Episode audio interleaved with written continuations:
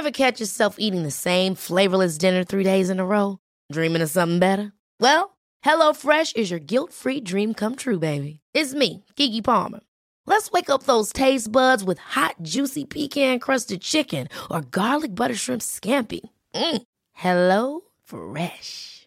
Stop dreaming of all the delicious possibilities and dig in at HelloFresh.com. Let's get this dinner party started.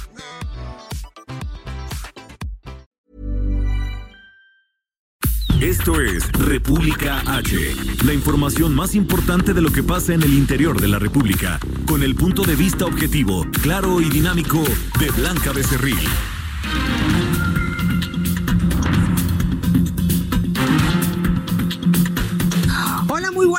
Son las 12 del día en punto de este miércoles 25 de marzo de este año 2020. Yo soy Blanca Becerril.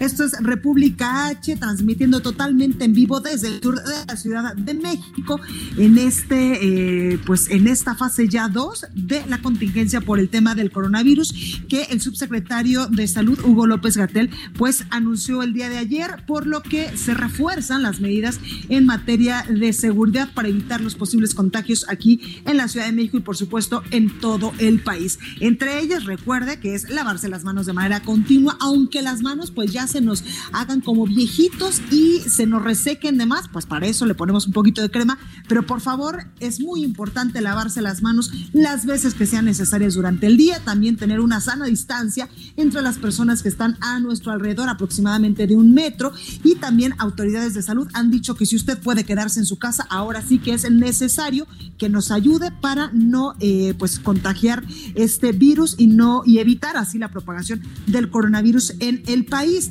También hay información importante de último momento porque ha trascendido que en San Luis Potosí se reporta un nuevo muerto un nuevo paciente que lamentablemente perdió la vida por este coronavirus, por el COVID-17.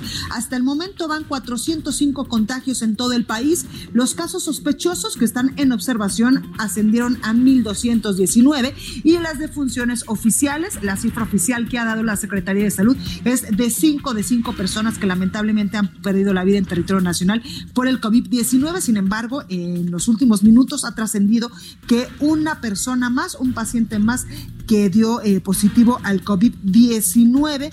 Es un paciente de 70 años, pues lamentablemente perdió la vida allá en San Luis Potosí de este COVID-19, mejor eh, conocido así, que pues nosotros ya sabemos que es este virus que se eh, originó allá en China llamado el coronavirus, que en estos momentos pues nos tiene en alerta a México y a todo el mundo. Bueno, todo esto y más, en unos momentos más le voy a, informar también con nuestro equipo de corresponsales que está a lo largo y ancho del territorio nacional, que nos tienen información de último momento, información precisa de lo que está sucediendo en muchas entidades del país con esta pandemia del coronavirus. Recuerde que nos puede seguir en nuestras redes sociales.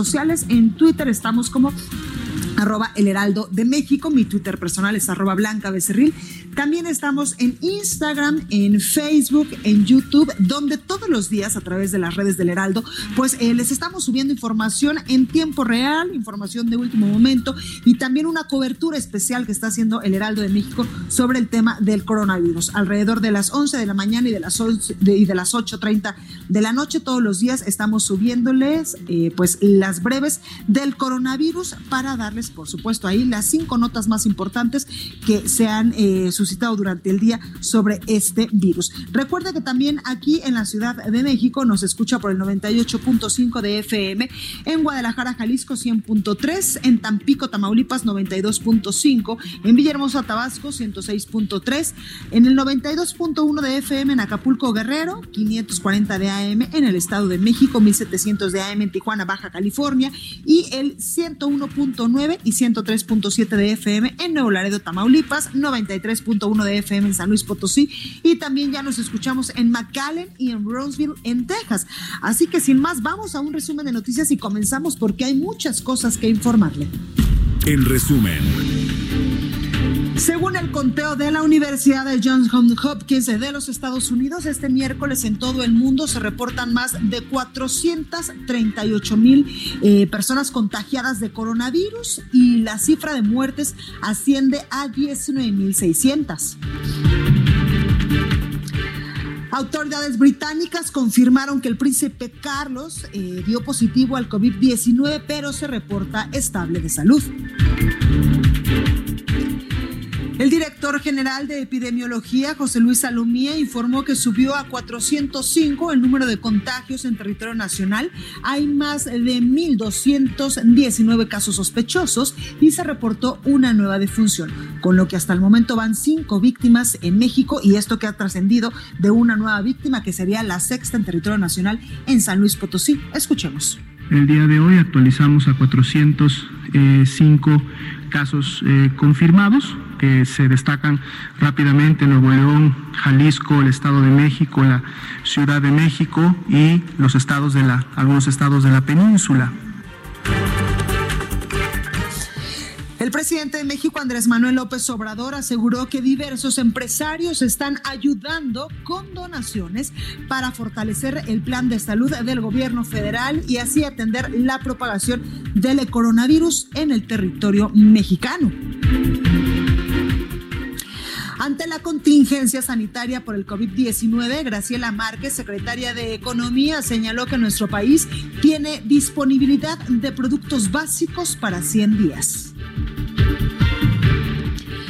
La funcionaria también informó que el viernes pasado se alcanzó un acuerdo con los Estados Unidos para comercializar en su mercado un total de 1.4 millones de toneladas de azúcar adicional. Escuche. Nos da mucho gusto hoy anunciar que el viernes pasado cerramos eh, el acuerdo o cerramos eh, las reuniones que hemos tenido con la industria del azúcar para determinar el monto que informamos a los Estados Unidos de venta. Así se beneficiarán productores en 15 estados de la República, en 267 eh, municipios, con una población aproximada de 15 millones de habitantes. Esta mañana, Graciela Márquez sostuvo una conferencia telefónica con el representante comercial de los Estados Unidos, Robert Lighthizer, y con la viceprimera ministra de Canadá, Chrystia Freeland, a fin de avanzar en los trabajos para poner en marcha el nuevo TEC.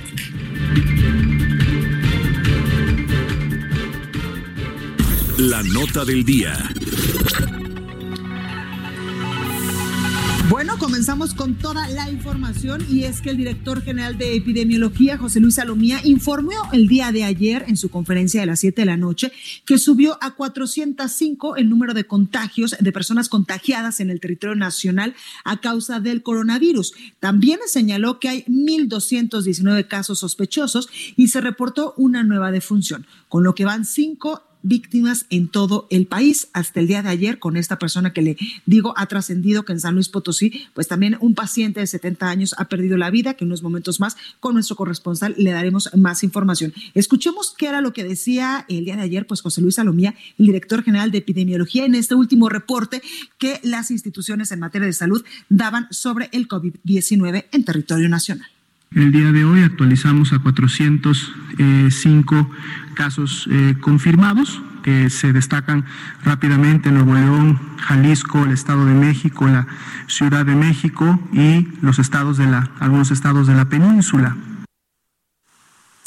Bueno, pues es eh, lo que decía precisamente ayer el director general de epidemiología, una persona que ha estado pues al pendiente de todo lo que sucede en el territorio nacional, también con el subsecretario Hugo López Gatel. Y el gobierno federal anunció también el día de ayer, y nosotros le comentábamos en este espacio de noticias, medidas obligatorias para intentar frenar la expansión del COVID-19 a un mes de que se presentara el primer caso en territorio nacional. Estos casos que en un primer momento eran importados por lo que el país estaba en fase 1. Y es por ello que tras informar que iniciaba pues esta fase 2 de la contingencia, la Secretaría de Salud emitió un acuerdo hecho público en la conferencia matutina del presidente Andrés Manuel López Obrador, donde advierte que el cumplimiento de las medidas aplicables es hasta de ayer hasta el día 19 de abril.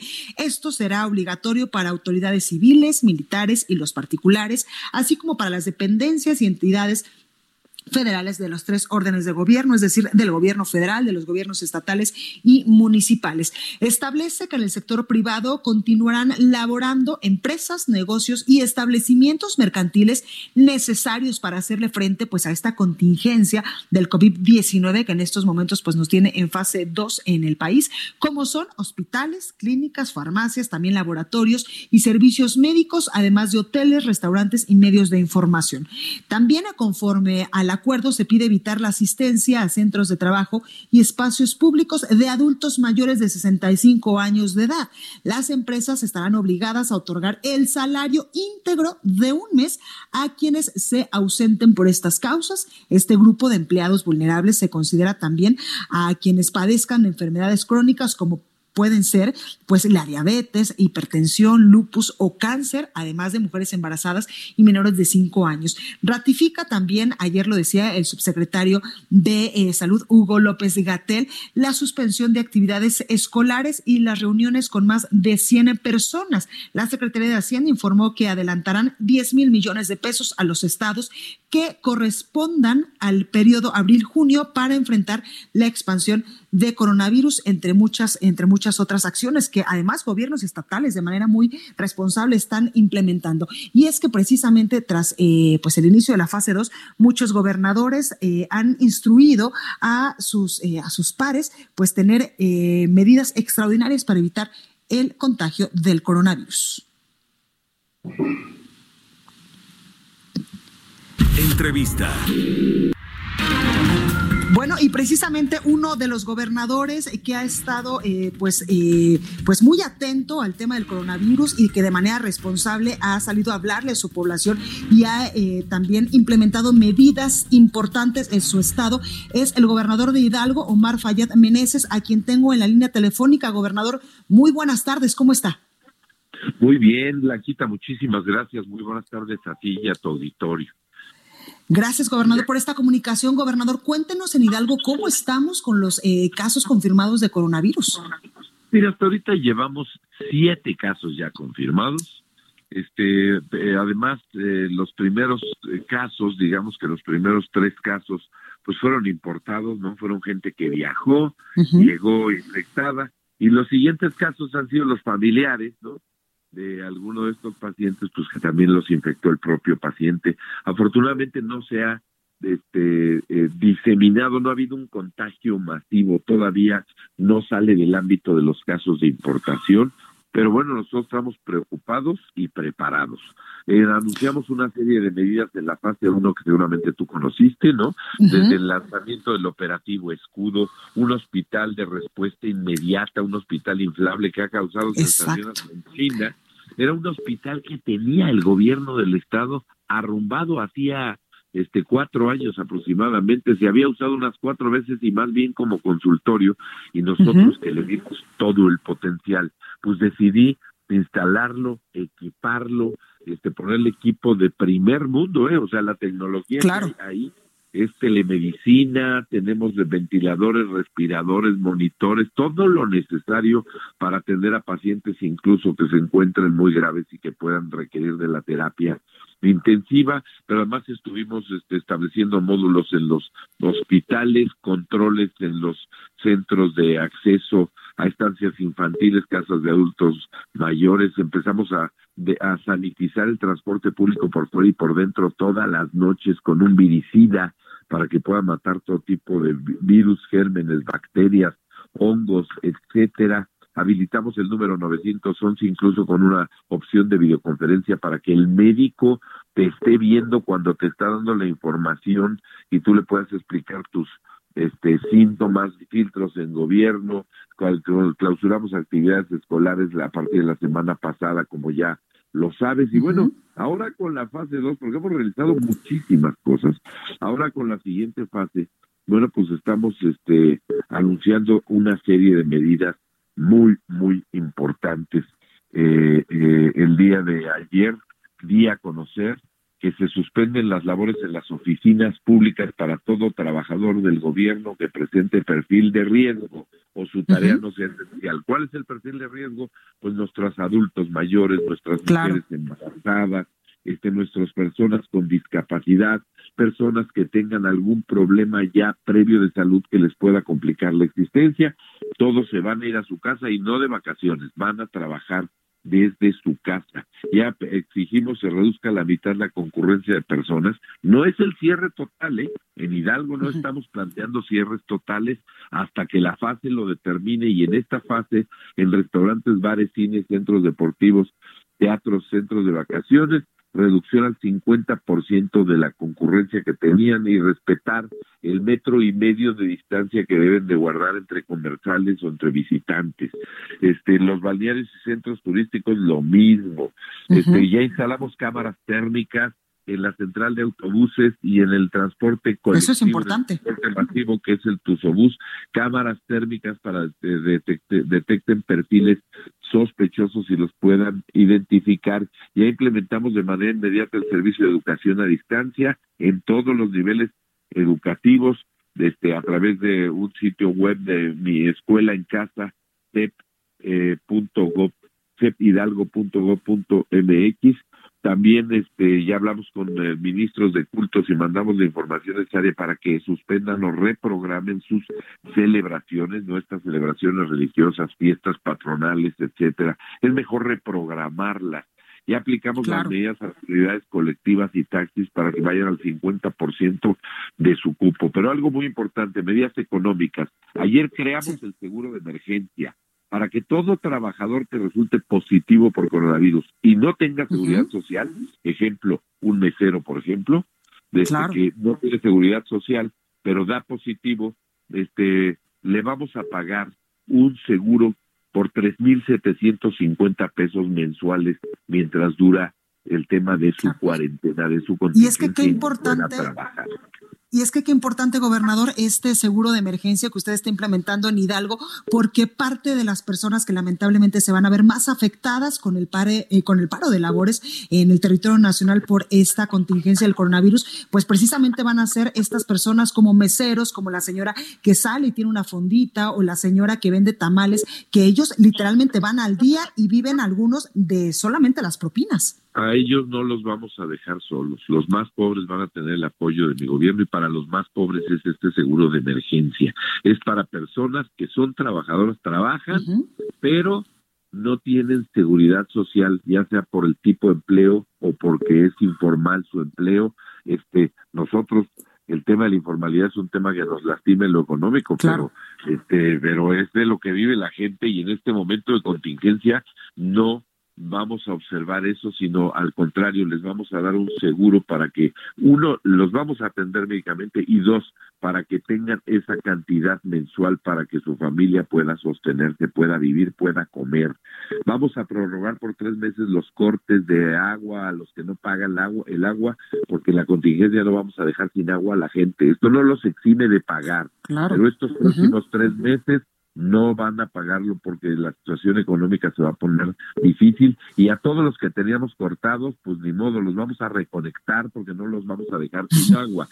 Esta es una medida que, bueno, pues este la estamos tomando realmente para proteger la salud de la población. Ahorita no nos importa recaudar, no nos importa la fiscalización, lo que nos importa es cuidar a la gente. Vamos a, prorrogar por tres meses, o sea, no nos tienen que pagar todos los que le deban al gobierno, los financiamientos, por ejemplo, del programa Punto Negocio de Apoyo, Crece Mujer, los créditos educativos, los vamos a detener para que la gente ahorita atienda la contingencia, su salud y su alimentación y su vida personal.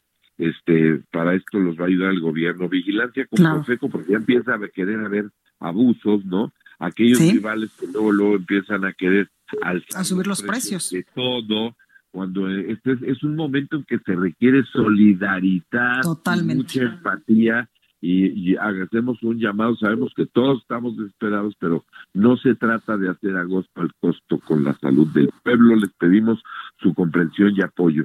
Y además hice un anuncio muy importante.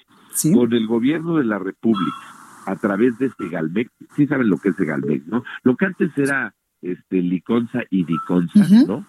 Este, el, el nuevo gobierno este, de el presidente López Obrador decidió fusionar Liconza y Diconza lo cual me pareció una muy buena medida. Y creó una empresa que se llama Seguridad Alimentaria Mexicana, que es Segalmex. Bueno, les, con el gobierno de la República, a través de Segalmex, voy a poner en marcha una nueva fase del programa Hidalgo Te Nutre. Hidalgo Te Nutre es un programa que tenemos acá para darle de comer a la gente que está desnutrida, que está baja de peso, talla, este, en fin, ya, ya era una ah, estrategia en donde damos dotaciones alimentarias este, a mujeres embarazadas, niños en edad escolar, damos desayunos calientes, fríos, tenemos comedores comunitarios, proyectos productivos para que produzcan, coman y el cliente lo vendan. Bueno, pero voy a lanzar una nueva, una nueva modalidad. Vamos a dar una dotación alimentaria para los más, más pobres. Este, preparamos un paquete alimentario no, no, no crees que es una despensita, es un paquete que pesa 50 kilos, este, en donde estamos dando un paquete alimentario para 50 mil familias pobres, para que se atienda a 200 mil personas que tienen pobreza alimentaria, que no tienen fácilmente de qué comer. Les vamos Gobernador, esto se dará en las zonas más vulnerables del estado de Hidalgo. Sí, así es. Así es. Vamos a dar este paquete alimentario este junto con el gobierno de la República, junto con Segalmex, este para poder atender la alimentación de las personas, otra vez volviendo a pensar en adultos mayores que ya no pueden trabajar. En mujeres, este, si pueden trabajar les damos un proyecto productivo, si no pueden trabajar les vamos a dar una dotación alimentaria para que no sufran desnutrición y su sistema inmunológico no se vea mermado y entonces sean más fácil víctimas del coronavirus. Gobernador, por último, preguntarle, eh, en Hidalgo es eh, pues obligatoria ya la cuarentena, esto es que las personas no salgan ya de sus casas. Este, no, no al 100%, porque eso también tenemos que ser cuidadosos. Hay que decirle al pueblo, hay que cuidarnos, pero que no cunda el pánico, que no haya claro, colectiva. Este, hay que tomar todas las medidas de seguridad lavarnos las manos, ponernos tapabocas y si hay algún síntoma, no salir 14 días de nuestro domicilio. Y si ya están infectados, no salir en 40 días de su domicilio. No hay mejor escudo que su casa. Este, Y nosotros, bueno, en el sector salud en Hidalgo le presentamos todas las facilidades para que lo pueda determinar. Y son muchas medidas ya, ¿eh? porque también estoy reduciendo el 50% del pago del impuesto sobre nómina de las micro, pequeñas y medianas empresas y 5% de todas las empresas restantes para ayudar a los empresarios a que no se pierdan los empleos. Al sector turismo le eximimos el 100% del, del impuesto a la prestación de servicios de hospedaje, vamos a suspender todas las acciones programadas de fiscalización, o sea, no vamos a andar fiscalizando gente en contingencia. Este, se, se posponen todas estas inspecciones a menos de que haya denuncias. Este, la obra pública no se detiene, se acelera la obra pública. Vamos a lanzar toda la obra pública y adelantar toda la que podamos del año para que la economía no se frene. A la gente, la gente que tenga que salir por necesidad, que salga, la que no que esté en su casa escudada, pero tampoco hay que hacer psicosis porque sí pueden ir a comprar el súper, sí pueden ir a la lavandería, sí pueden ir a, este, a la farmacia, o sea, no de este cierren toda su labor y su vida cotidiana y cuando tengan que salir a la calle tomen las medidas de seguridad y tampoco hagan psicosis. El índice de mortalidad de este virus es bajo, es más alto el de la influenza estacional, el de la el de la influenza es mucho más sí, sí, es cierto. que este virus. Este, ah, sin embargo, bueno, pues sí tenemos conocimiento que una parte de la población se puede infectar, pero ya una vez infectada, pues solamente el 10% de la población tendría riesgos mortales, el 90 no va a tener riesgos mortales. Hay que tener todos los cuidados, hay que este eh, hacer caso a todas las indicaciones, pero tratar de seguir con la vida cotidiana. Tampoco vamos a cerrar este, este, el país completamente, porque eh, el coletazo de esto va a ser terrible. Al rato la gente no se va a morir del coronavirus, se va a morir de hambre. Totalmente. Pues ahí lo tenemos, gobernador Omar Fayad, gobernador de Hidalgo. Muchas gracias por esta comunicación. Lamentablemente, pues el tiempo en radio es eh, pues muy poco, pero en verdad muchísimas gracias por todas estas medidas que está implementando para que eh, pues las personas en Hidalgo estén tranquilas. Acuérdense que ya lancé una convocatoria a los científicos mexicanos. Tengo un convenio con el Instituto Paul de Suiza y todos los científicos que tengan una alternativa y que deseen tiempo sincrotrón, laboratorio científico de estudio y que se le pague todos sus gastos de ida a Suiza y su traslado nos encarguemos nosotros, anote este, por favor, busque en la página del gobierno del estado de Hidalgo la información porque también queremos promover que estén los científicos mexicanos de alto nivel, que hay muchos que están diseminados no solo en México, sino en todo el mundo, eh, participando activamente para ver con qué medicamentos podemos atender mejor esta pandemia y cuál podría ser un esquema de vacuna. Este, el sincrotrón es una gran herramienta y México no tiene, por eso Hidalgo lo viene promoviendo hace tres años, pero ahorita cuando menos tenemos la sociedad con Suiza, para que los científicos mexicanos pagados por el gobierno de Hidalgo este, puedan eh, eh, trabajar en el sincrotrón suizo. Busquen a su servidor y amigo Omar Fayad como gobernador de Hidalgo en, en el gobierno del estado a través de la página de internet, obtengan la información y ojalá encontremos medicamentos adecuados para enfrentar esta pandemia. Totalmente, gobernador, y ahí háblele a otros gobernadores para que se pongan también a trabajar como usted.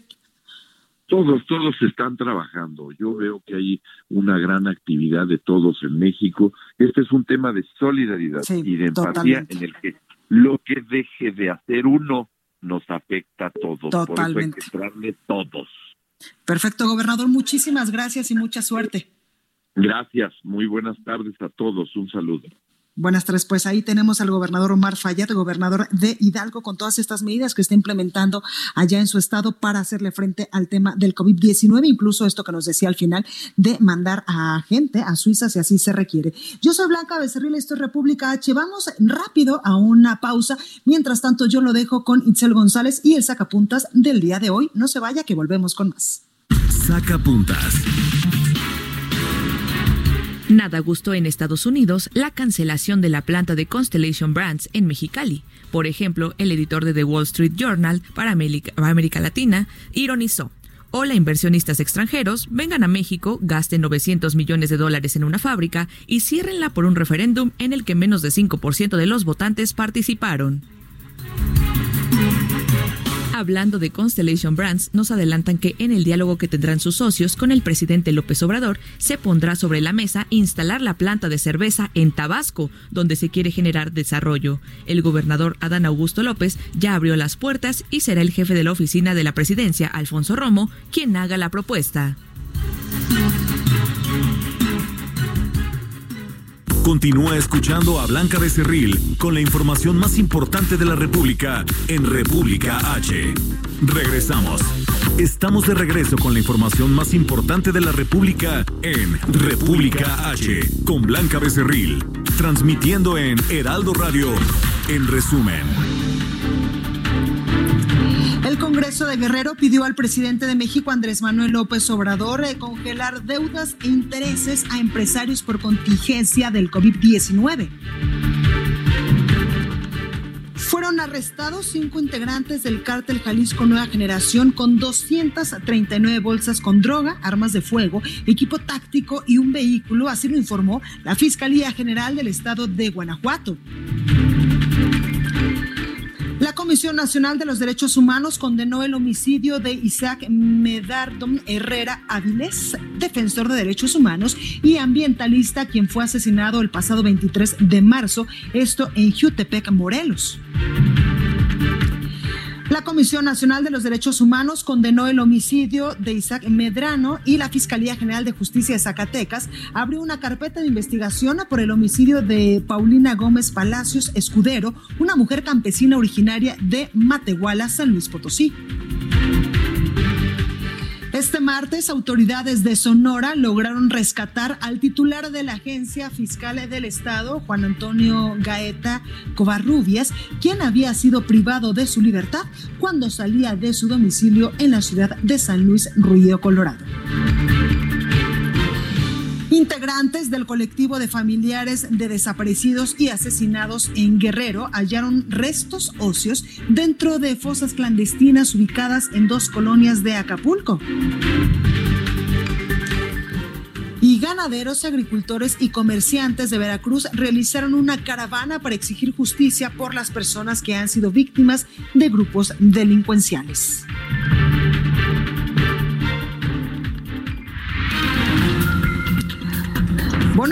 Continuamos con más información aquí en República H y es que en San Luis Potosí, y yo le comentaba al inicio de este espacio informativo, se acaba de registrar la primera muerte por, por COVID-19 en la entidad. Pepe Alemán nos tiene los detalles. Pepe, adelante. Blanca, muy buenas tardes. Efectivamente, eh, uno de los 18 casos positivos a coronavirus COVID-19 este miércoles fue me perdió la vida. Se trata de un hombre mayor de 70 años cuyo caso positivo fue muy peculiar porque técnicamente el Comité Estatal de Seguridad para la Salud lo determinó como asociado a importación. Y es que eh, uno de sus hijos es uno de los casos que estuvieron esquiando en Colorado, Estados Unidos, y regresó asintomático, contagió a su papá y su papá desafortunadamente resultó positivo. Luego de tres días, casi cuatro días de estar convaleciente en un hospital privado de aquí de la capital potosina, la secretaria de Salud eh, estatal, Mónica Rangel, eh, anunció su deceso.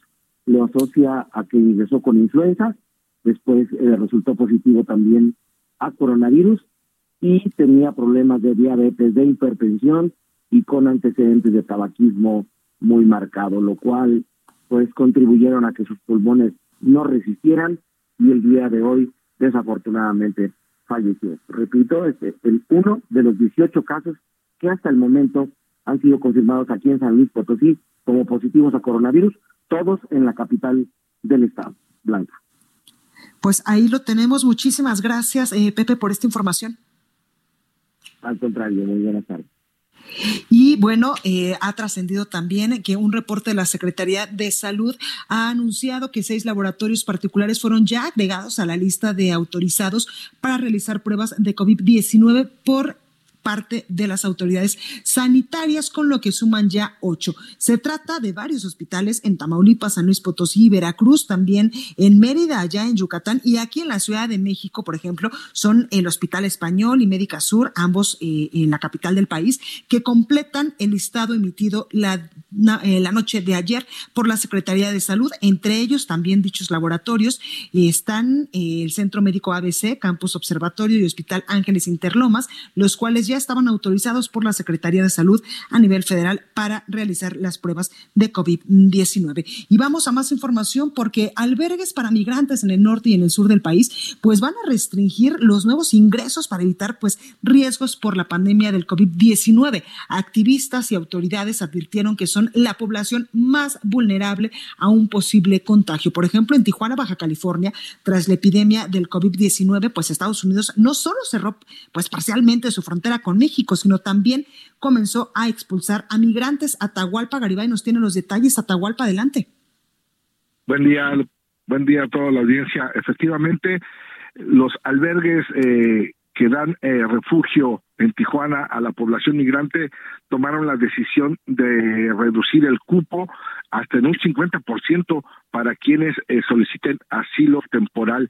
Después de que Estados Unidos cerró hace cinco días parcialmente su frontera entre eh, con México, sobre todo en Tijuana y Mexicali con San Diego y Calexico respectivamente, eh, se eh, trascendió de que el gobierno norteamericano está expulsando, deportando sin el protocolo correspondiente a migrantes ante el temor de una mayor propagación del COVID-19. En este sentido, el gobernador del estado, Jaime Bonilla Valdés, confirmó que han recibido a este tipo de migrantes que fueron deportados sin que se cumpliera con el protocolo. Estos han sido enviados al Centro de Integración para el Migrante que construyó el gobierno federal en en 2019 que fue inaugurado en febrero de este año por las autoridades estatales y federales. Y José María Salazar quien es coordinador de la Alianza eh, Pro Migrante en Tijuana dijo que los 17 albergues para migrantes de esta frontera decidieron ante estos hecho eh, cerrar eh, lamentablemente las puertas para los nuevos migrantes porque eh, cada uh, refugio tiene entre 80 y 100 migrantes hombres y mujeres desde hace varias semanas a quienes tienen que dar refugio y alimentos. Y ahora tuvieron que aplicar medidas eh, de sanitización y filtros eh, de sanidad. También hace un llamado a la población, a la sociedad, para que se solidarice con ellos porque no cuentan con el gel antibacterial suficiente ni los cubrebocas. Así que eh, los 17 refugios para migrantes decidieron reducir el cupo que se les eh, que tienen eh, hasta en un 50% por el tema del COVID-19 aquí en esta frontera. Pues ahí lo tenemos, Atahualpa. Gracias por esta información. Buen día. Y esto sucede en el norte del país, pero en el sur del territorio nacional algo similar también ocurre con el tema de los migrantes. Y es que aunque encargados de albergues para migrantes en su paso por Chiapas coincidieron en que el flujo migratorio disminuyó, cerraron de manera temporal sus puertas a nuevos ingresos para evitar el riesgo de posibles contagios por el COVID-19. Jenny Pascasio nos tiene los detalles. Jenny, adelante. ¿Qué tal? Muy buenas tardes. Te saludo con mucho gusto a tu auditorio para informarte que la medida de seguridad comenzó a realizarse esta semana en diferentes albergues de la entidad, principalmente en los tres que se encuentran en Tapachula y los del centro de esta entidad, donde se han limitado a dar atención a las personas que ingresaron antes de la contingencia. La Agencia de la ONU para Refugiados eh, dio a conocer al Heraldo de México que emitió recomendaciones a estos espacios, sin embargo reconoció que las capacidades de los albergues son limitadas y aún cuando se active el protocolo seguirán como espacios vulnerables, por lo que solicitaron atención por parte de las autoridades de salud en la entidad, además de las federales. Además, te comento que la noche de lunes varios migrantes centroamericanos principalmente solicitaron la deportación a sus países de origen por miedo a los contagios de coronavirus y ante la falta de respuesta del Instituto Nacional de Migración causaron demandas, desmanes al interior de la estación migratoria siglo XXI. Existen rumores de que 14 migrantes eh, centroamericanos lograron fugarse, por lo que nuevamente el lugar tuvo que ser resguardado por la Guardia Nacional. Aunque de acuerdo con organizaciones no existe hacinamiento en las zonas, eh, en las estaciones migratorias de Chiapas, recalcaron que las condiciones de salubridad y atención médicas son deficientes y por ello Muchos son solicitantes de deportaciones, aunque la frontera de Guatemala sigue cerrada. Estos migrantes están ingresando por puntos de extravío en puntos como el río Suchiape, eh, Suchiate, perdón. Las balsas eh, se han limitado al cruce de mercancía. Solo algunas personas están cruzando por esa vía, respetando el toque de queda de las 4 de la mañana a las 4 de la tarde. Sin embargo, la migración sigue fluyendo, aunque ha disminuido, señalan pero sí continúan llegando a estos puntos de eh, los albergues en Chiapas. Pues ahí lo tenemos, Jenny, muchas gracias. Seguiremos informando. Muy buenas tardes. Gracias. Y otro tema que también está preocupando a autoridades, sobre todo del Estado de México, es la rapiña que se está realizando pues en centros comerciales. Y es que al respecto, el presidente de México, Andrés Manuel López Obrador, dijo que la Guardia Nacional tiene la instrucción de coordinarse con gobiernos estatales para evitar los saqueos. Cuestionado sobre si habrá un operativo especial pues para evitar la rapiña en tiendas del país por el tema del coronavirus, donde pues hemos visto que a lo largo de todas estas eh, semanas pues hay compras de pánico. El mandatario federal indicó que se está enfrentando y lo, hará por medio de la Guardia Nacional. Se le preguntó también si podría denominar a los saqueadores como delincuencia organizada, pues se ponen de acuerdo incluso mediante mensajería o redes sociales. Ahí el presidente dijo sí, si hay redes sociales, pues se va a, pues actuar de esta forma y se estará enfrentando y se va a seguir enfrentando con la Guardia Nacional. Y es que en los últimos días se han registrado saqueos en tiendas de Ecatepec y Tecámac allá en el Estado de México y precisamente en la línea telefónica pues está ya nuestro corresponsal José Ríos porque ya detuvieron a la pareja que organizó este saqueo allá en Tecámac. José, buenas tardes, ¿cómo estás? ¿Qué tal, Blanca? Buenas tardes. En efecto, como bien comentas, pues tras la coordinación entre las, las, autoridades estatales con la Guardia Nacional, pues en las últimas horas la Fiscalía del Estado de México asegura dos personas quienes al parecer habían organizado los saqueos a tiendas departamentales ubicadas en el municipio de Tecámac, esto mediante grupos de WhatsApp. Se trata de Arusteni N y Leonardo N, quienes a través de un teléfono celular habían creado grupos en una aplicación móvil para incitar a varias personas a robar una tienda departamental ubicada en el fraccionamiento Olivos en el mencionado municipio.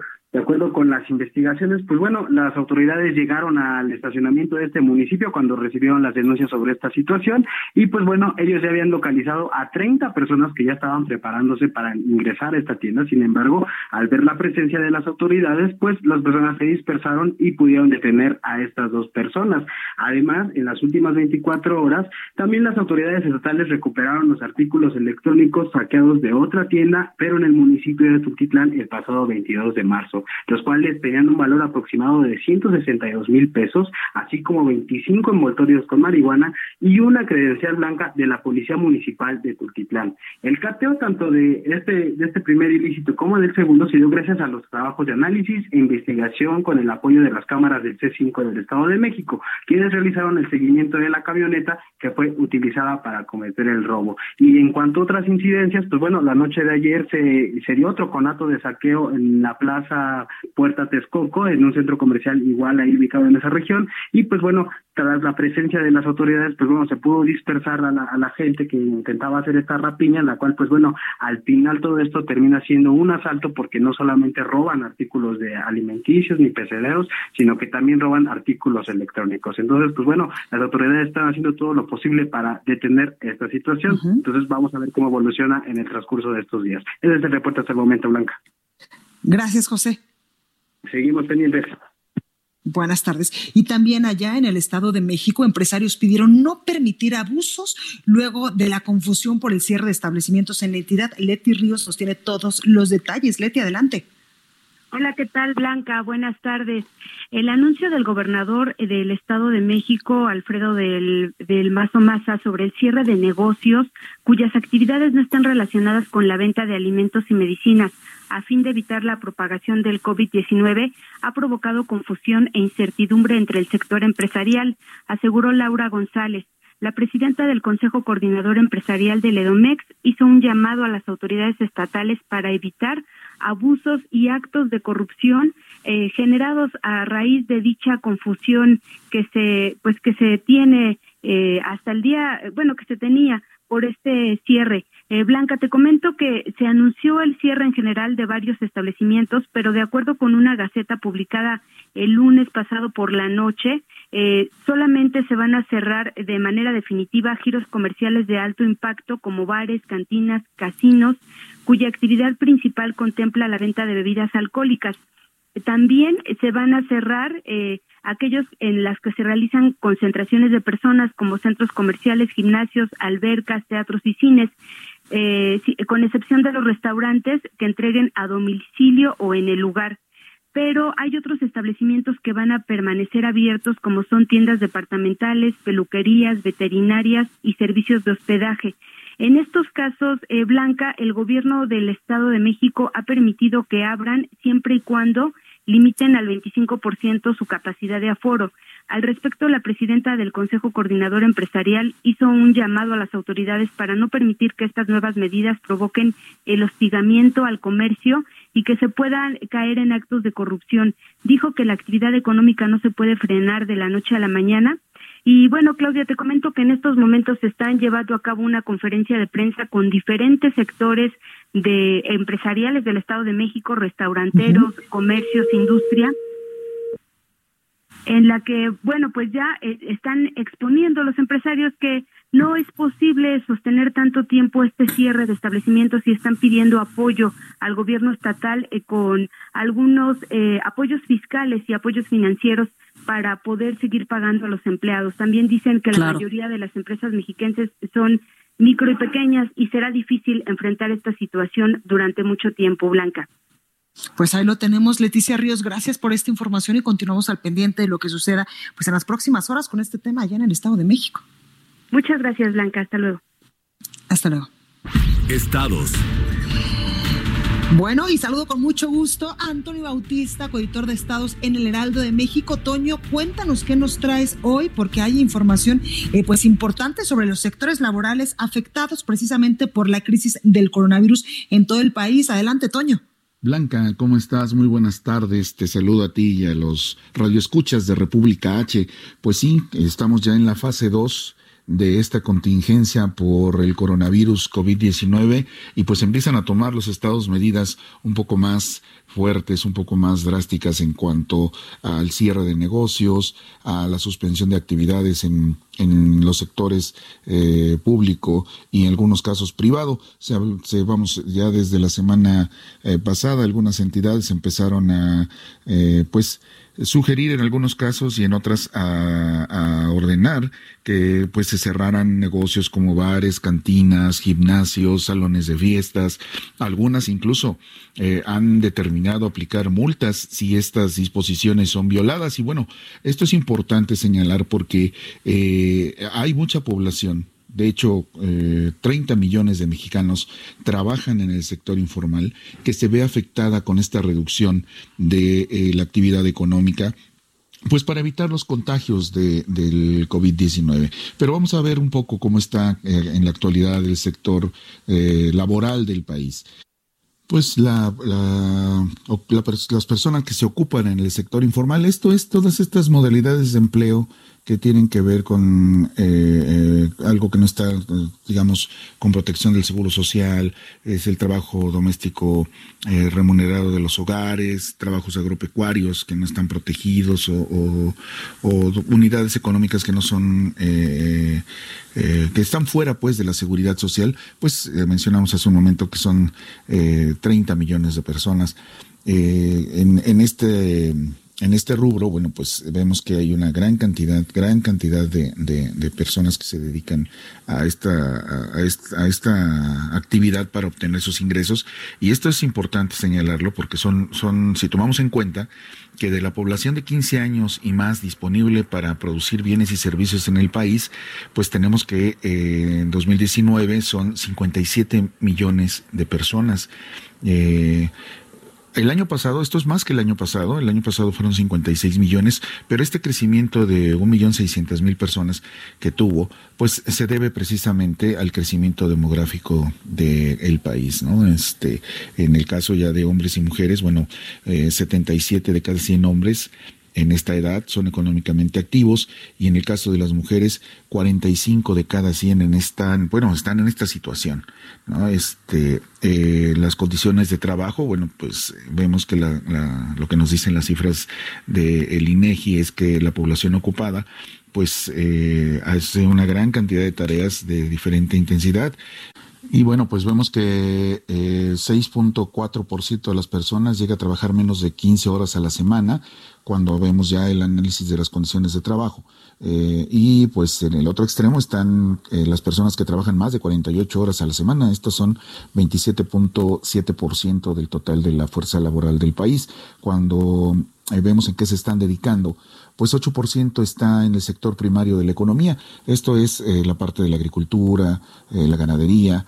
27.6% está en el sector secundario la industria de la transformación, pues, pero 63.3% está concentrada precisamente en estas actividades del sector terciario, que es donde están las actividades de turismo y que son las que están resultando ahorita más afectadas. Las autoridades federales ya eh, dijeron en voz pues, del presidente que va a haber apoyo para estos pequeños eh, comercios, que va a haber apoyo y se está pidiendo que no se despida pues a la gente de estos negocios en lo que se eh, supera esta, esta pandemia que esperemos, esperemos no nos deje eh, muchos daños en, en, la economía y que pues se logre conseguir eh, una solidaridad por parte de los empresarios para que puedan eh, sostenerse estos trabajos, ¿no? Ah, pues Vamos a ver cómo nos, cómo nos sigue tratando esta, esta pandemia eh, eh, blanca y radioescuchas, sobre todo si consideramos que el mercado más grande que está por el tamaño de su población, eh, el mercado más grande laboral, pues están en el Estado de México y en la Ciudad de México. Pues hasta aquí nos quedamos, Blanca, que tengan muy buena tarde.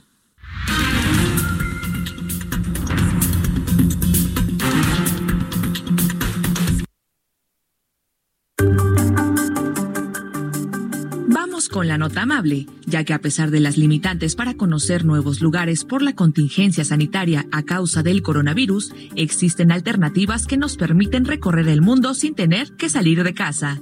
Una opción son los recorridos gastronómicos desde el sofá, los cuales son producciones en donde la cocina sirve como motivo para recorrer varios países y conocer platillos.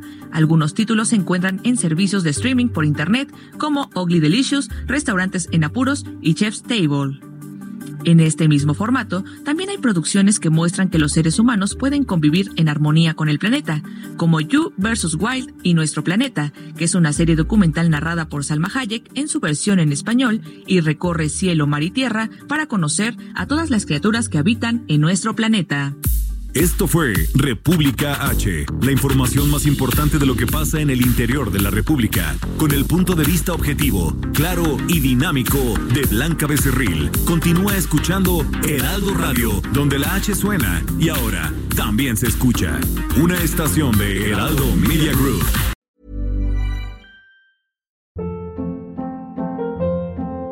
Hold up.